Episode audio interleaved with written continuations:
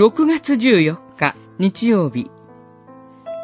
行く道キリスト。マタイによる福音書28章16節から20節。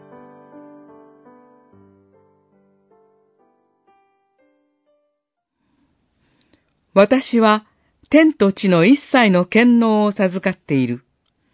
だから、あなた方は行って、すべての民を私の弟子にしなさい。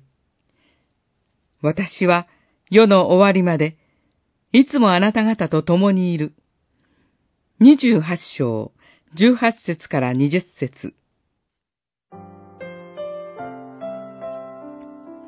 弟子たちがまず言ったのは、身近な人々のところでした。つい先日までその人々を恐れて閉じこもっていました。キリストの弟子になるなどとんでもないと考えている人々でもあります。家族さえその中に含まれます。身近な人々との関係が難しいものとなるのは辛いことです。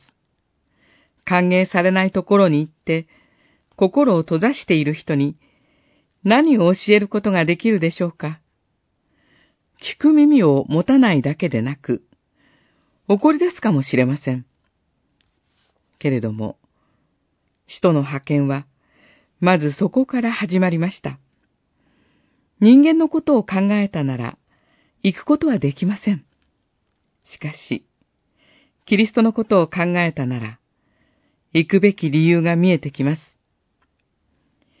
私は、天と地の一切の権能を授かっている。だから、なのです。それだけではなく、心を閉ざした人々に近づく道も見えてきます。私は世の終わりまでいつもあなた方と共にいる。